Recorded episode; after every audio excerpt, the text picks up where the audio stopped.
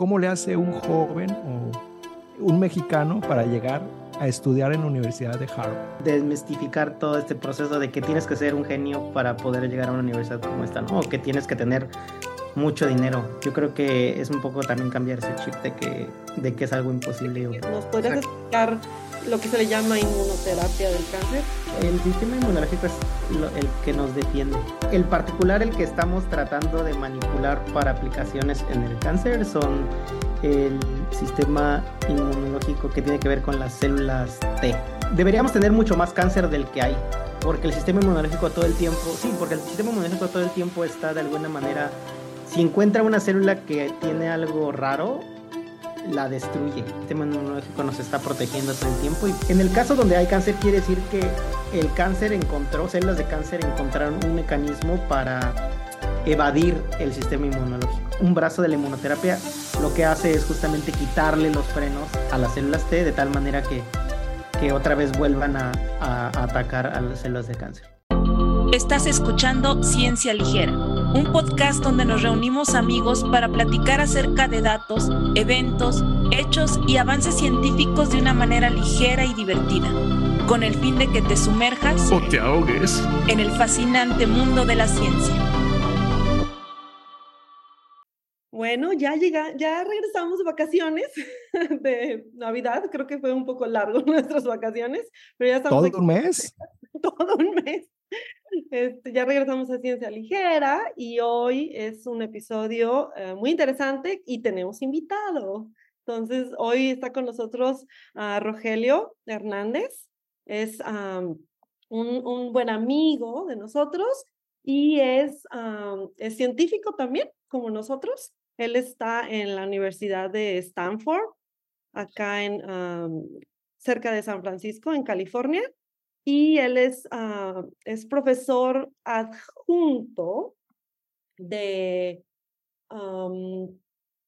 de bioingeniería y de genética en la Universidad de Stanford. Y pero antes de, de tener este puesto como um, joven investigador en esta universidad, bueno, estudió antes, hizo su doctorado en Harvard y luego hizo su postdoctorado en la Universidad de California en San Francisco, que fue donde uh, yo lo conocí.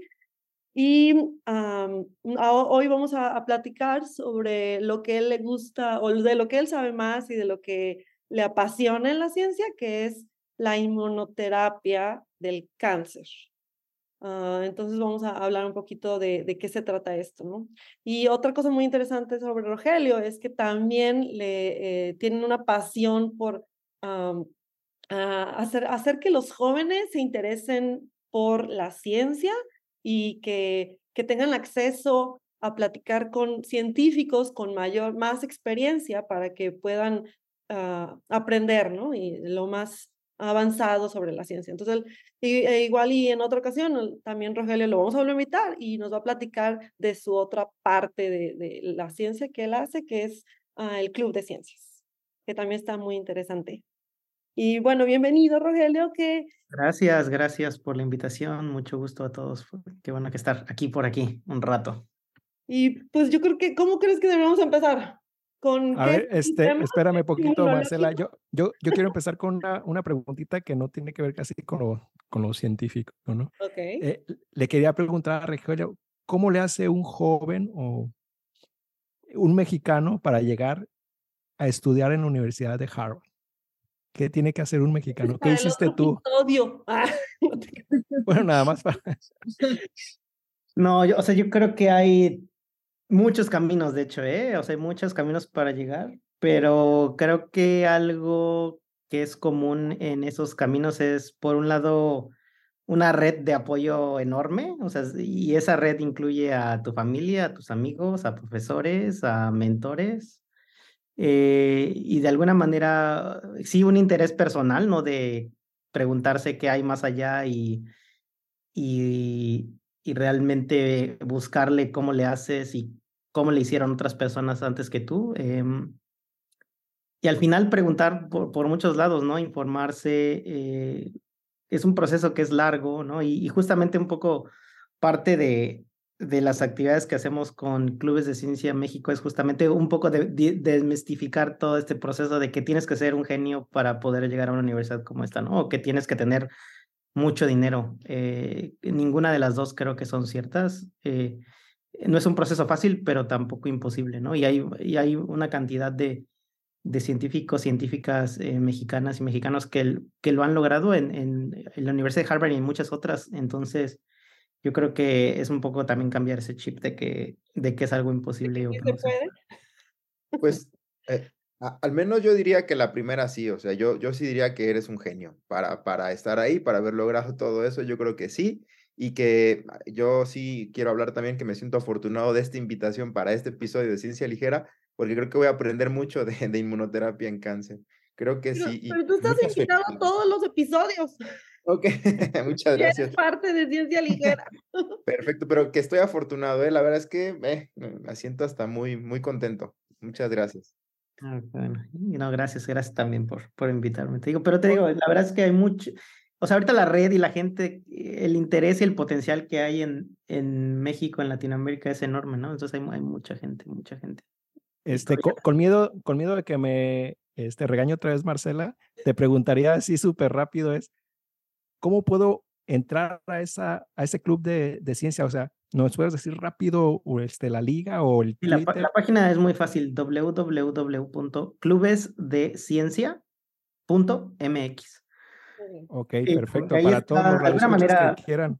Toda la información sobre qué, qué programas hacemos, cómo te integras a la red, tanto como instructor, porque lo que ofrecemos son cursos intensivos para jóvenes de bachillerato y universidad pero donde los instructores y los mentores son eh, jóvenes de posgrado, tanto que viven en México como en el extranjero. Entonces tratamos de, crear esta sinergia entre la gente que está aquí en el país, con la gente que está afuera y, y todos de alguna manera interesados en contribuir un poco a, la formación de, la futura generación de los científicos y las científicas innovadores en México.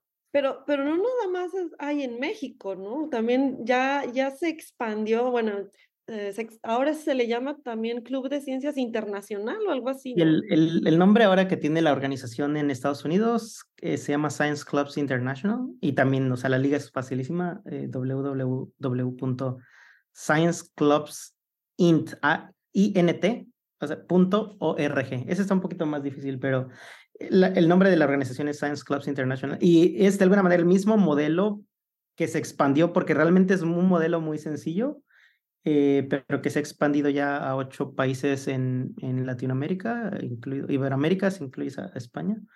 Eh, pero la misma idea de alguna manera fundamental, esta idea de cómo, cómo echamos mano y, y, creamos equipos de gente que está fuera del país, gente que está dentro del país y, y, de alguna manera todos en, en favor y tratando de contribuir a la educación de la juventud. Wow. Pues ahora a ver quién se anima, ¿no? A ver, eh, eh, y ahora, este, ¿qué, ¿cómo fue tu camino para llegar a la inmunoterapia, para ir entrando como en materia? ¿Qué, ¿Por claro. qué te interesaste por este tema eh, complicado que platicamos? Creo que, o sea, justamente a lo mejor valdría la pena. Yo cuando estudié el doctorado, estaba yo trabajando en un área que se llama eh, biología estructural por una técnica microscopía electrónica criogénica.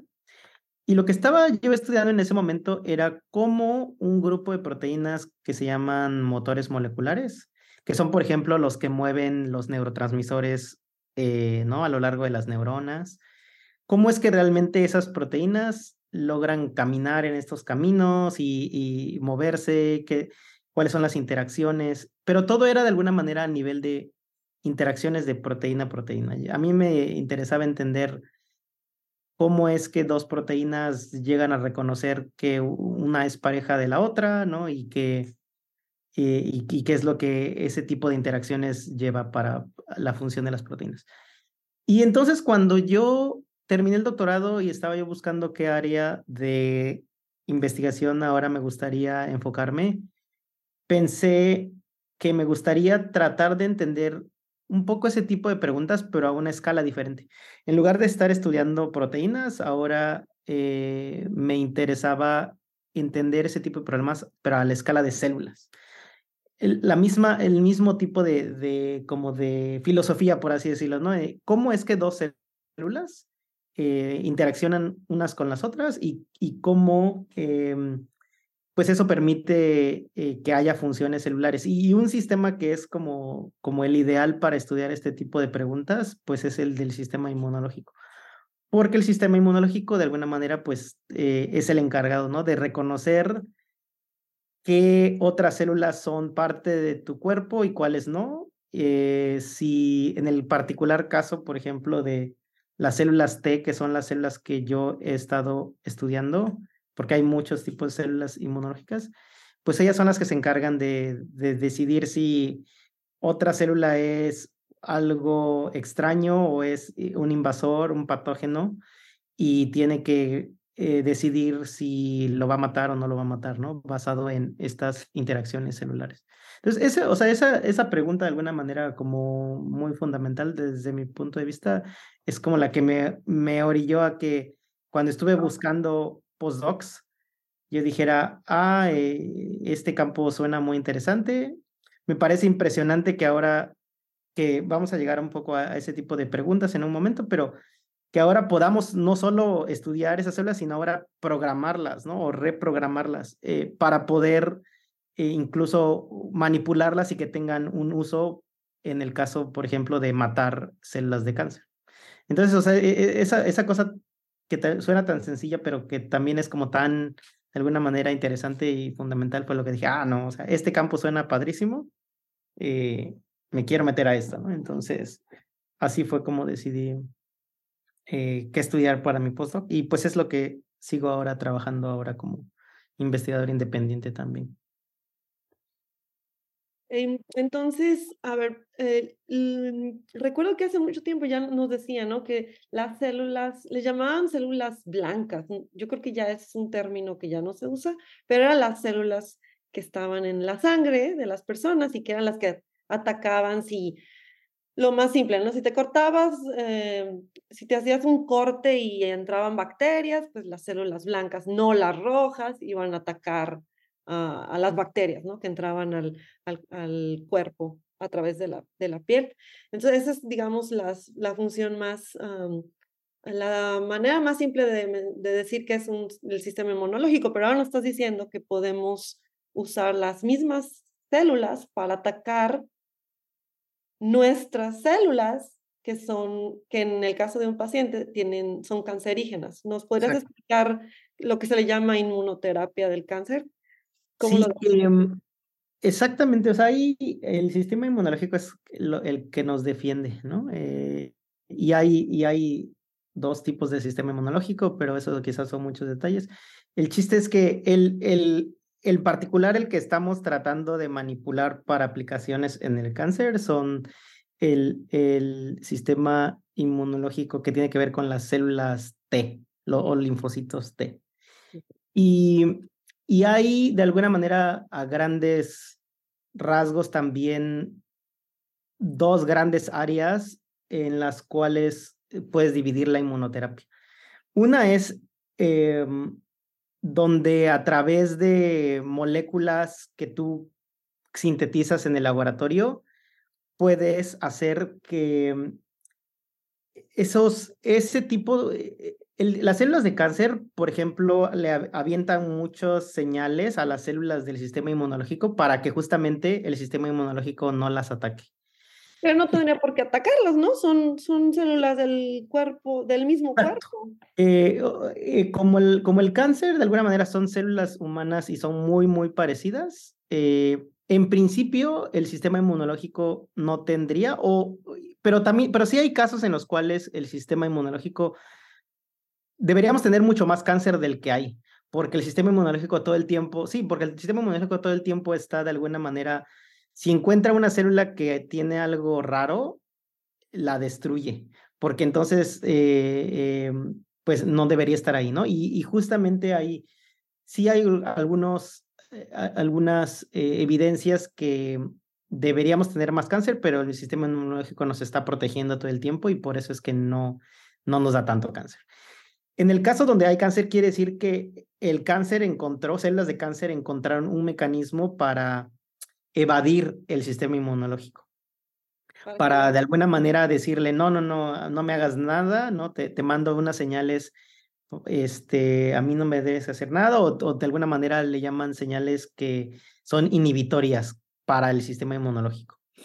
Entonces, un tipo de, un tipo de inmunoterapia es aquella en donde tú sintetizas en el laboratorio moléculas que van a parar ese tipo de señales inhibitorias de tal manera que las células del sistema inmunológico de nuevo puedan identificar a esas células de cáncer como malas y las, y las maten.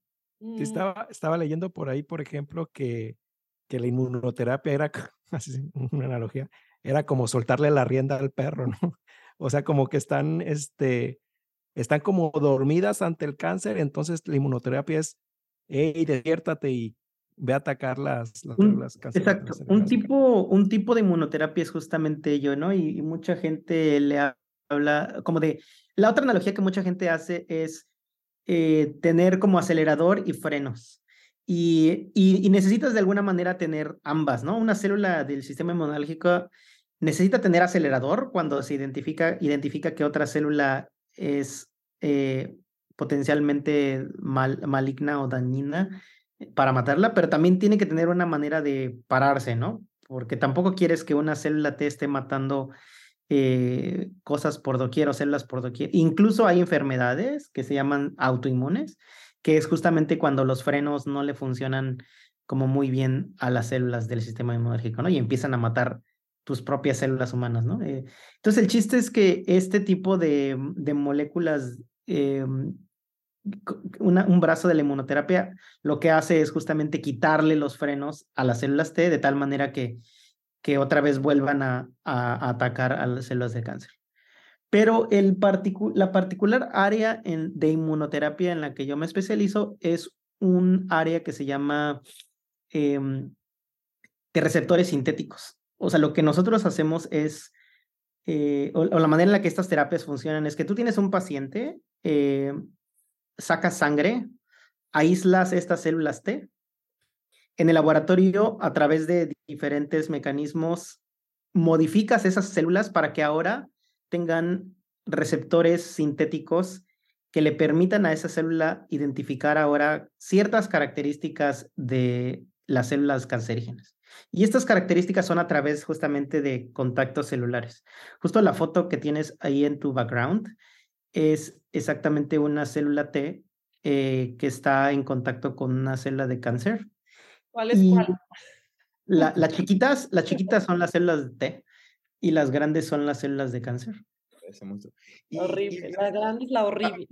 A, a, manera introductoria en este tema tan apasionante, a mí me gustaría mm, preguntar, la perspectiva, tu perspectiva, Rogelio, de así a manera histórica, conocemos ahí los términos del padre de la inmunoterapia en el cáncer, eh, un cirujano de Nueva York, William Coley, eh, que hizo algunos experimentos con pacientes que tenían sarcomas extensos, un tipo de tumor de tejido blando que ya no se podía operar, que eran muy, muy extensos, y que él, mm, basado en trabajos previos de 1868 por allá, él más o menos publica su trabajo en 1893, eh, habían visto que inocular ese tumor con bacterias de, de, un tipo de infección de la piel superficial que se llamaba erisipela, que ya después se descubrieron que eran estreptococos, y además otro tipo de bacteria añadida, eh, eh, que les llamaron después toxinas Coley o las toxinas de Coley, Coley, no sé cómo se,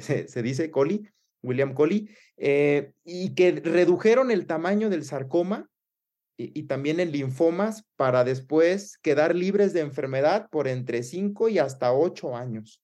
Después el mismo autor, en diferentes trabajos, en toda su carrera brillante, en el principio de la inmunoterapia en el cáncer, mmm, los recomendó esa estrategia para sarcomas no tanto para carcinomas, que ya es una etapa del cáncer, pues digamos, pues ya mucho más avanzada y mucho más grave, ¿no? Eh, ¿Cuáles son las perspectivas, cuál es la perspectiva de cómo es que surgió esta idea tan, pues digamos, un poco aventurada? ¿Cómo vas a inyectar bacterias a un tumor, ver que este tumor reduce Y, y ahora, ¿cómo, ¿cómo estamos aplicando, cómo se están aplicando eso allá en el campo en el que estás para tratar de disminuir el tamaño eh, de los tumores, llegar incluso a, a, tasas curativas? Sabemos que no es la cura para todos los tipos de cáncer, pero que sí ha ayudado mucho. Eh, en el grupo y en, tu perspectiva, ¿cómo, ven esta, eh, esta, mm, esta línea del tiempo? A ver, creo que lo que valdría la pena aquí como platicar, la lógica de ese tipo de experimentos es justamente la siguiente, ¿no? Si el sistema inmunológico lo que hace es identificar algo que es foráneo y exógeno y no parte de, del, del sistema humano, entonces poner algo, o sea, un tumor ahora recubierto por una bacteria, la cual las células del sistema inmunológico van a decir, ah, ¿qué es esto, no? Este, esto es, esto es algo ajeno, eh, esto es una infección, esto puede, puede ser dañino para el cuerpo. Entonces, prendes todas las, las funciones del sistema inmunológico de tal manera que el sistema inmunológico se vuelve loco y empieza a tratar de matar todo lo que hay en esa zona, sean bacterias o sean células de tumor. Entonces, o sea, es, es, de alguna manera, esa es la lógica detrás de esos experimentos. El, el, problema un poco y, y en donde el nivel de sofisticación que estamos tratando de llegar es que eh, justamente en ese tipo de activación es una activación súper exacerbada, ¿no? Que cualquier cosa que estuviera como en la vecinidad y en los alrededores de donde tienes las bacterias, pues va a ser atacado, ¿no? Y a lo mejor sí, preferentemente las células del cáncer, pero a lo mejor también te puedes llevar órganos, ¿no? Y, o otro tipo de células eh, que son también, que son humanas y que son buenas, ¿no? Entonces, eh, ese tipo de aproximaciones o de, de, de, de, métodos ahora se usan menos porque también pueden ser tóxicos, ¿no? Una vez que prendes el sistema inmunológico, el sistema inmunológico eh, le quitas los frenos y empieza a tratar de matar todo lo que esté ahí alrededor, ¿no? o sea que es un poco, si te pones o sea, regresa, eso, no tiene que nada que ver, pero está conectado, no con cáncer, pero COVID, o sea, mucha gente, eh, el, eh, ¿por qué se agravaba tanto? Es porque el sistema inmunológico identificaba que había algo ahí, un virus ajeno, y se prendía de más, y entonces empieza, empieza a atacar a tus órganos, ¿no? A, los pulmones, a, entonces eso, eso realmente era lo que causaba las complicaciones a los pacientes, más que el virus, era eh, pues este, esta reacción exacerbada del, del sistema inmunológico.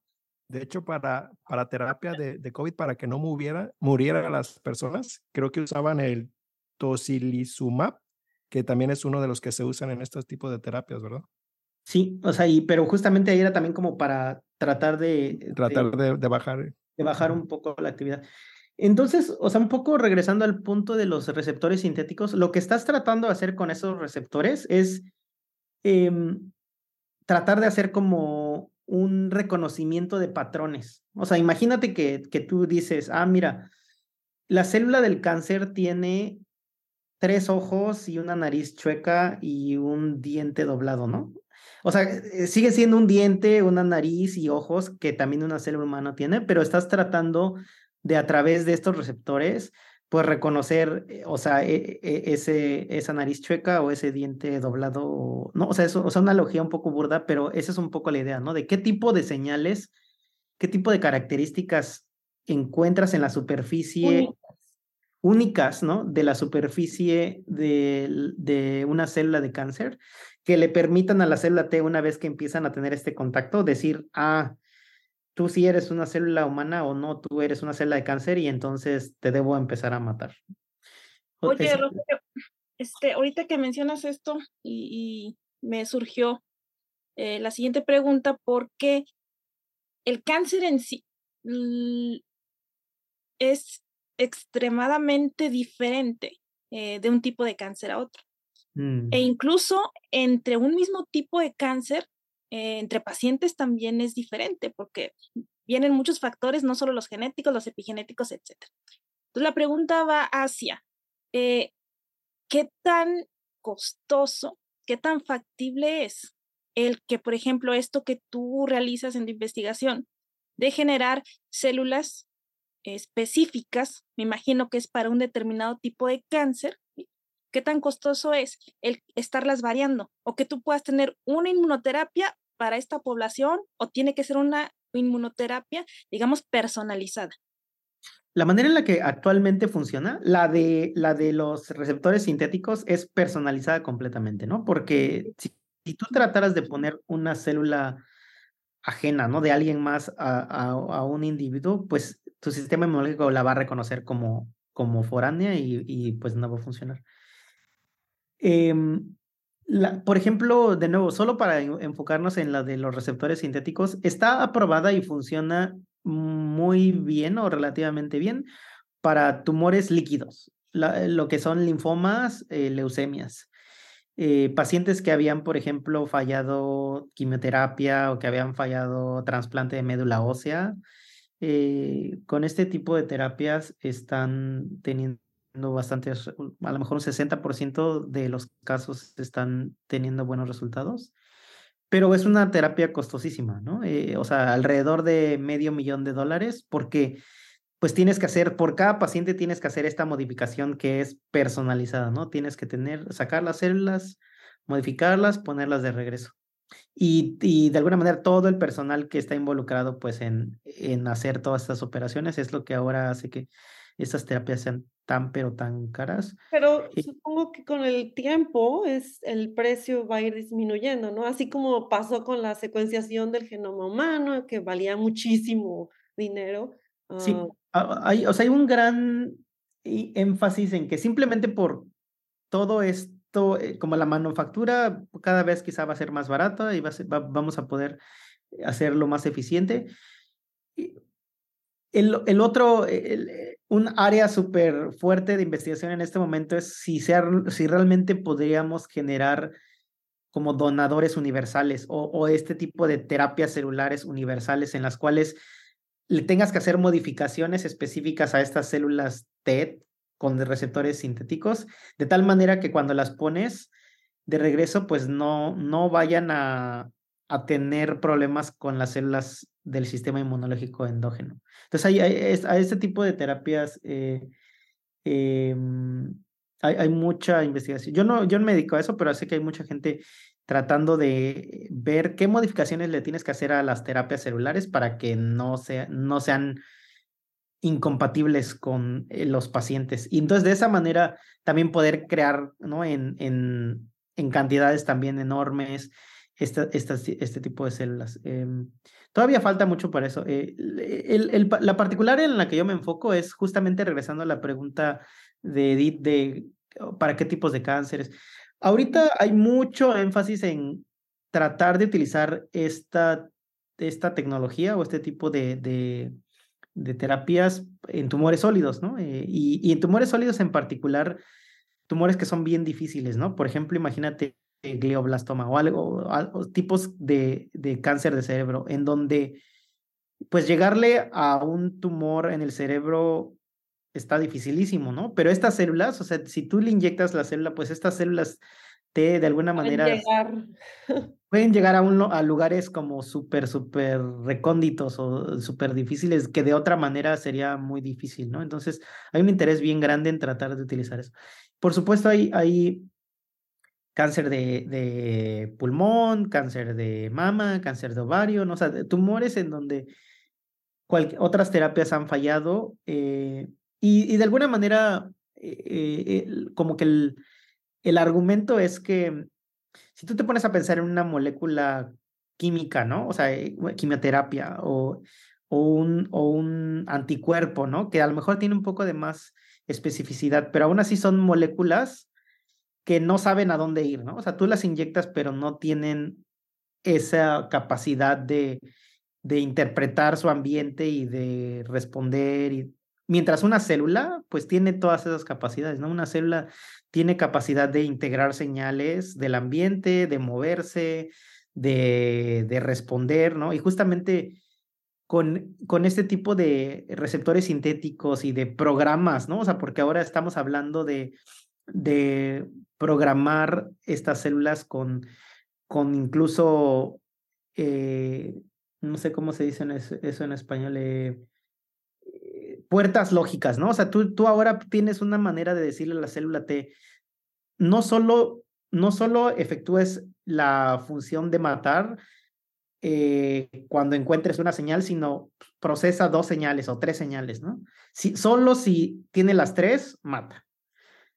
Puedes, o sea, ya estamos a un, a un nivel en el cual podemos ponerle pequeños programitas, ¿no? Lo, lo, que ahora sería muy fácil en la computadora, ¿no? O sea, estas if, if then, ¿no? O and, ¿no? O or. O sea, pero ya estamos en un nivel en el cual podemos hacer ese tipo de, muy sencillo, pero que puede ser muy poderoso, ¿no? Eh, eh, y poder hacer este tipo de reconocimiento eh, utilizando una célula. No, nada más, perdón, que nada más me he encontrado el dato preciso de entre alrededor de 475 mil dólares el tratamiento por paciente de esta terapia celular, terapia de células T, con esta modificación de los antígenos quiméricos pues es casi el medio millón de dólares, sin contemplar todavía los gastos que podrían generar los efectos secundarios y la hospitalización de la terapia eh, para cada uno de los pacientes. Pero, eh, o sea, claro que hay pasos gigantes en, esta situación actual a nivel mundial, pero que poco a poco se van a ir este, sorteando esos obstáculos, tanto del costo, eh, la practicidad de los mismos, un buen reconocimiento del tipo de tumor, como decíamos también, eso es bien importante, muy importante, perdón, cuáles iban a responder, cuáles van a responder menos, incluso ciertas resistencias por factores eh, intrínsecos de ese individuo, ¿no? Ya al final comentaremos algunos que podrían causar resistencia también y muy interesantes como esto de la microbiota, que, que se puso también de moda. Pero adelante, adelante.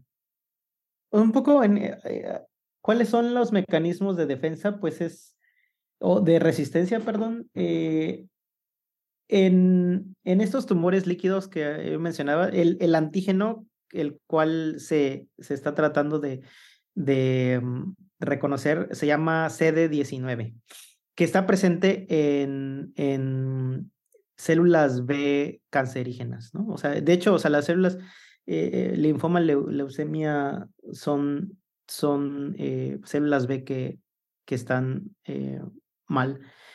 El problema de estas terapias es que, pero en, en, tumores líquidos no es un gran problema, es que no solo, es que también mata a células B normales. Entonces los pacientes, de hecho, eh, por un tiempo tienen que recibir como transfusiones de, de, sangre y, y, y, y management de, de la falta de células B. Eh, pero un mecanismo también que de resistencia bien común es que con el tiempo las células de cáncer empiezan a, regular cuánta cantidad de CD19 expresan en la superficie. Y con el tiempo van perdiendo incluso la expresión. Y entonces ya ahí estas nuevas terapias con receptores quiméricos ya no pueden hacer nada, porque entonces ya no tienen la manera de reconocer que esa es una célula de cáncer y por eso es que hay de alguna manera como...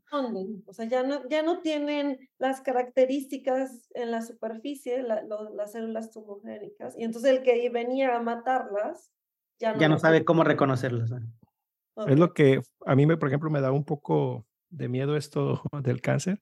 Yo lo, yo lo veo como, como que si una célula cancerosa fuera un virus, por ejemplo, ¿no? Entonces tú le aplicas un tratamiento de antígenos o y pues vas a matar una población grande, pero posiblemente va a quedar una población pequeña que ya tiene el cambio que va a permitir este poder salirse de ese, de ese tratamiento, ¿no? Y entonces va a, poder, a poderse replicar. Entonces, yo lo veo como que si fuera un problema viral, aunque no son virus, obviamente. No, pero es que por, por todos los tipos de células, ¿no? La selección por, por mecanismo de sobrevivencia, ¿no? o sea, cualquier, cualquier población bajo bajo estrés va a encontrar una manera de, de cambiar, ¿no?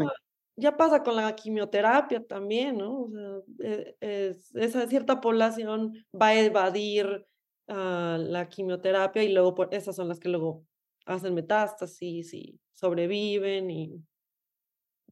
Sí, o sea, exacto. O sea, este tipo, o sea, como resistencia no es solo un problema de este tipo de terapia, sino de cualquier terapia, ¿no? O sea, como que las células de cáncer siempre están pues tratando de evadir ser, ser la, la, inmunoterapia, perdón, se, se, mm, los pacientes que tienen acceso es porque ya pasaron por los otros tipos de terapia o podría un paciente tener acceso a la inmunoterapia sin, sin haber pasado por quimioterapia, por radioterapia, por nada. Eso, eso yo no lo entiendo muy bien, pero mi poco conocimiento es que dependiendo de la enfermedad y dependiendo de, de a qué nivel de seguridad y de, y de efectividad cada terapia haya sido evaluada, es como el orden en el cual las ponen. ¿No? Por ejemplo, cuando, cuando inmunoterapia y especialmente CAR T cells estaban empezando, a pesar de que ya estaban teniendo muy buenos resultados, todavía el orden tenía que ser ese. O sea, primero tienes que pasar por quimio, luego por trasplante de médula, luego por CAR T. A pesar de que, a pesar de que en algunos pacientes ya hubieran visto que, que, que CAR T funcionaba muy bien. Entonces, lo que sucede es que con el tiempo, dependiendo de la enfermedad y también de el en cuántas personas haya funcionado, que no haya habido ningún efecto secundario muy malo, ¿no? O sea, y eso lleva años, entonces es cuando empiezan a cambiar el orden en el cual las terapias las recibes, ¿no? Eh, eh, muchas de estas terapias, eh, todas son experimentales y, justamente le llegan a un paciente una vez que ha fallado todas las otras actualmente disponibles, ¿no? Y, y así es como funcionan los clinical trials, ¿no? Em, tú dices, pues yo tengo esta terapia y, y la ofreces a... a anime, se anima. Sabiendo que es una terapia experimental, ¿no? Eh, pero pues, o sea, a ese punto ya también, y seguramente esos pacientes ya fallaron en otras opciones, entonces pues, pues por eso es que también dicen, bueno, pues Aunque, por ejemplo, eh, el otro tipo de tratamiento de inmunoterapia, no las CAR T cells, sino el, el de bloquear estos checkpoints, ya hay, hay algunos medicamentos que están aprobados por la FDA. Sí, y, de hecho, y de hecho también ya existen, bueno, por lo que alcancé a leer un poco, ya hay algunos lugares ya combinan estos eh, medicamentos que sí están aprobados por la FDA con, con quimioterapias o con otro tipo de terapias, ¿no?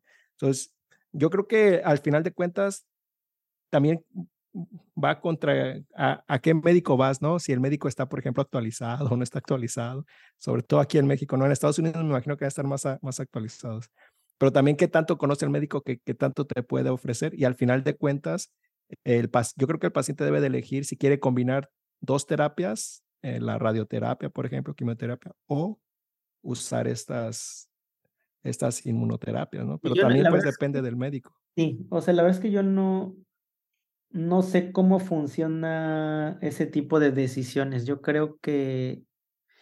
Y, qué, a veces también qué tipo de pacientes, ¿no? O sea, eh, a veces aunque tú digas yo quiero esta terapia, a lo mejor, especialmente de nuevo en los clinical trials, está súper catalogado todas las características que la gente que, pusieron al principio del estudio para que tú puedas acceder a ese clinical trial, ¿no? Tú, tú de la nada no puedes, o hasta mi, mi conocimiento es que no puedes llegar a decir, ah, yo quiero esa terapia, ¿no? O sea, tienes que, que ser evaluado y, darle palomita a todas las características que pusieron para que puedas tener acceso a eso. Pero sí, un poco la idea y creo que eso es lo que se está viendo últimamente, que se está tratando de usar eh, tanto CAR como checkpoint blockade, ¿no? En, en, mucho, en varios tipos de cáncer, o sea, que han resultado ser bastante efectivos eh, o, al menos tienen una gran promesa, ¿no? En, en varios tipos de cáncer que, que antes no se podían tratar. Rogelio, te, ah, te voy a hacer, sí, perdón, dos preguntas seguidas porque luego este, los muchachos no me van a dejar hacerle que no Este, la primera es específica de tu, de tu, bueno, específica de tu trabajo ¿Qué tan complicado es? Que entiendo que utilizan eh, más dos, tres antígenos para tratar de, dirigir eh, lo más específica la, terapia, pero conociendo el nicho tan variable que es un tumor, por ejemplo, que hay incluso eh, células madre, células maduras, ¿qué tan complicado es que, que sea la terapia efectiva para toda esa variedad de células que están en ese nicho de ese tumor? Muy complicado. Muy, Em, porque como bien dices, eh, los tumores no son como una mezcla homogénea de células, ¿no? O sea, va, va, a haber una gran variabilidad y ese realmente es el problema. ¿Cómo, ¿Cómo diseñas este tipo de terapias que sean específicas, que tengan acción local, pero que también sean lo suficientemente, eh, pues, con un grados de libertad de tal manera que puedan tolerar e, esa variabilidad que van a encontrar. Y, parte del trabajo es justamente eso, cómo regulas cuánto tiempo está presente en la membrana ese CAR-T, ¿no? ¿Qué tipo de señales está tratando de reconocer? Eh, la afinidad entre, entre el receptor y las proteínas. O sea, hay, hay muchos aspectos que, que se tratan de estudiar. ¿Cómo, cómo estas, el otro aspecto grande es cómo estas terapias, estas células modificadas interaccionan con las del sistema inmunológico endógeno.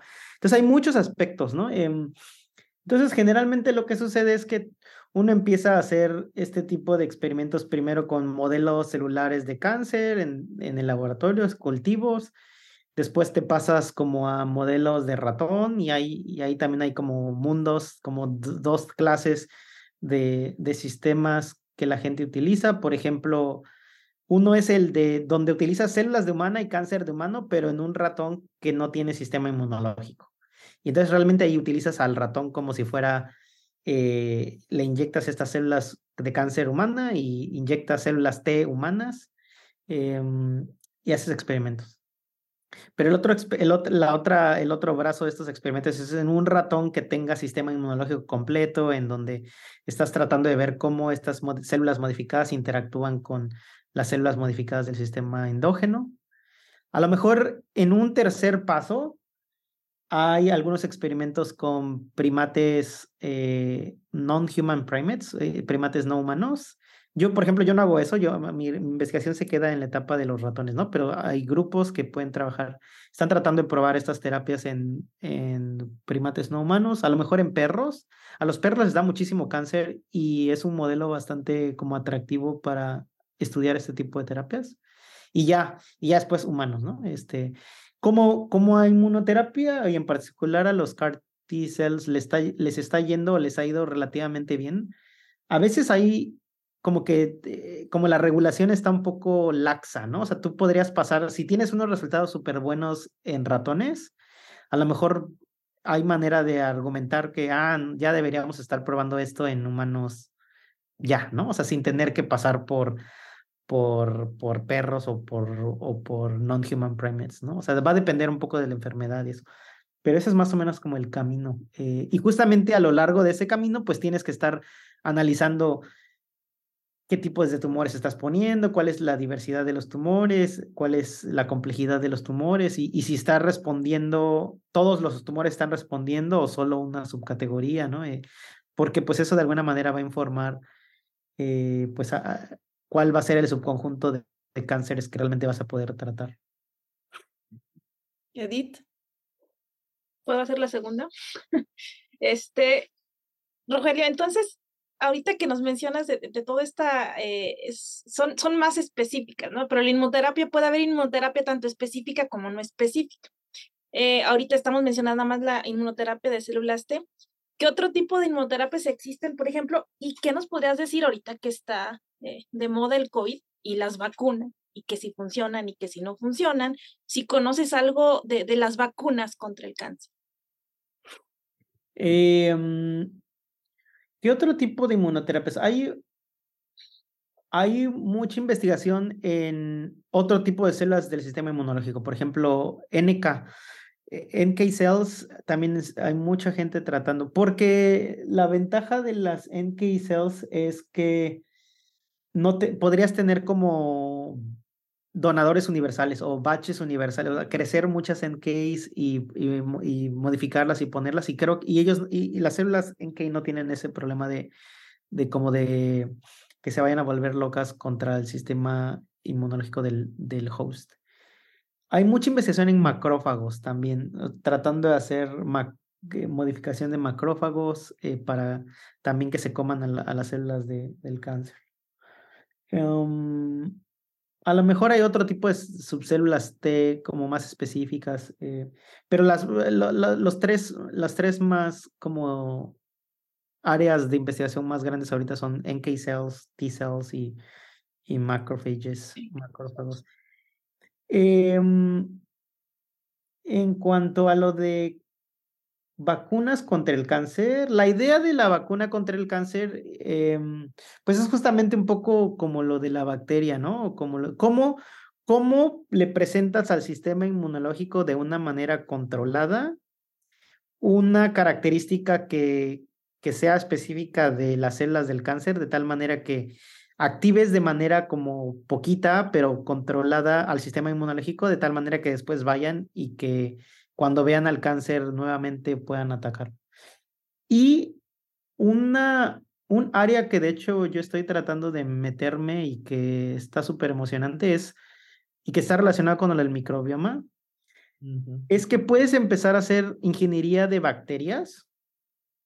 Justamente hay unos resultados recientes de otro grupo de investigación aquí en Stanford que está en ratones, que todavía falta mucho tiempo para que lleguen a hacer algo real, ¿no? Pero el chiste es que puedes modificar una bacteria que, que es un comensal, se le llama, o que es una bacteria que no te va a hacer daño, pero ahora la vas a modificar de tal manera eh, y crece en la piel la vas a modificar de tal manera que le pongas a que exprese eh, péptidos, eh, una cadena de, de, aminoácidos pequeña, que son características de un cáncer.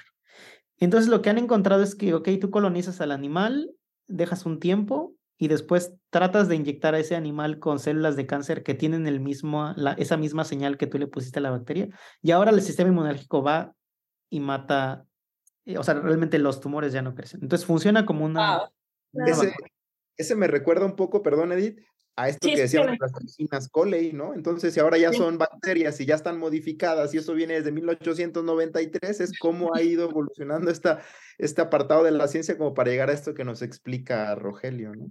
Y antes de que se me escape, porque hablaba Rogelio de las, estas células natural killer o asesinas naturales o células NK, eh, a, diferentes etapas de la vida van cambiando su función. Sabemos que en el envejecimiento la función de las natural killer tiende a disminuir, por lo tanto se esperaría que desde un punto de vista multifactorial la probabilidad de desarrollar algún tipo de tumor en alguna parte del cuerpo también incremente. Y algo eh, que me pareció muy interesante es que el ejercicio, la actividad física regular, puede incrementar y potenciar la función de los natural killers y como decía Rogelio, eh, normalmente deberíamos tener más cáncer del que hay. Entonces, estos efectos ambientales como el ejercicio podría potenciar la función de los natural killers y de alguna forma disminuir aquellos pequeños grupos poblacionales de células tumorales que empiecen a crecer y, y podría este, disminuir. Y, la otra era niños obesos, que parece también que, que en, obesidad y sobre todo en niños podrían tener cierta predisposición a tener algún tipo de tumores, tanto líquidos como sólidos, eh, eh, porque hay células que, metabólicamente, natural killers, metabólicamente estarían disfuncionales y su capacidad también citotóxica estaría disminuida muchos factores desde el punto de vista ambiental que pueden participar en ello y que nos están dejando ver estas nuevas investigaciones que Rogelio nos menciona. Sí, o sea, yo creo que ahí de alguna manera mm, lo, lo interesante para mí al menos es que todavía no, o sea, sabemos esas correlaciones como lo que mencionas, ah, más ejercicio es bueno, ¿no? Este, no, no estar gordo es bueno, pero realmente entender así a un nivel por qué y, y, cómo explicas, o sea, eso, eso es, eso nos va a llevar todavía años y años y años, ¿no? De realmente saber qué aspecto de, ¿no? De qué aspecto de lo que comes, qué aspecto del ambiente, qué, cómo, cuál es, ah, cómo realmente reduces todo eso que es complicadísimo a algo que podamos entender y describir en términos de, de, de un mecanismo, de un, de un eh, no sé, un pathway, no sé qué, ¿no? sé eh, eh, todavía hay mucha, mm, y eso es emocionante, ¿no? Porque entonces hay muchas preguntas que responder y mucho que estudiar. ¿Alguna otra pregunta? Hay muchas más, ¿verdad? Sí. Pues bueno, pero ya. Una, una rápida. De lo que decía, Edith, de lo que decía Edith, en, esta nueva etapa también de, de modalidades distintas de inmunoterapia, eh, vacunas contra el cáncer, vacunas tanto preventivas, lo vimos con papiloma virus, eh, preventivas, pero también, como decía Edith, en esta nueva plataforma eh, que, puso en marcha BioNTech con Pfizer de las vacunas de ácidos nucleicos, ¿no? La vacuna con plataforma RNA mensajero, que ya se siguen haciendo, bueno, que ya se están haciendo ensayos clínicos, ya en ciertas fases de, de vacunas de RNA mensajero simulando los mecanismos que Rogelio nos explica, ir a, ir a que dirigir la, eh, pues la muerte de células tumorales a través de la introducción de, estas, eh, de estos RNA mensajeros mediante nanopartículas, ¿no? Como, como, como fue en SARS-CoV-2, y que este gran experimento masivo, pandémico, digámosle, eh, pan, étnico también, pues mostró los resultados que quizá las empresas estaban esperando. Ahí entran ya algunos aspectos les decimos de, mm, para cuando alguien piensa que está haciendo, ah, bueno, se me fue la palabra. Ético. Eh, no, que, eh, como si estuvieras pensando que hay una confabulación de intereses este, mundiales. Conspiración. Conspiración, una conspiración, perdón. Porque a nivel mundial se vieron resultados eh, en todas las, etnias del mundo de, de, la respuesta de las vacunas de RNA mensajero y ahora mágicamente también están entrando al apartado de la oncología en estas vacunas de RNA mensajero.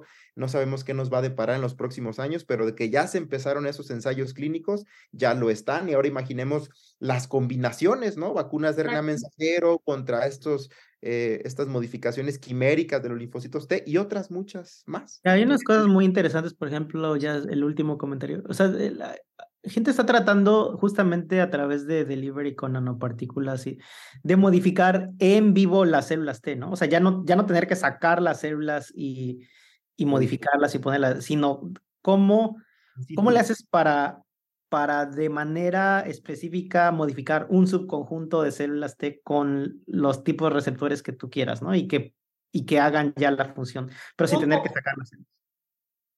¿Cómo?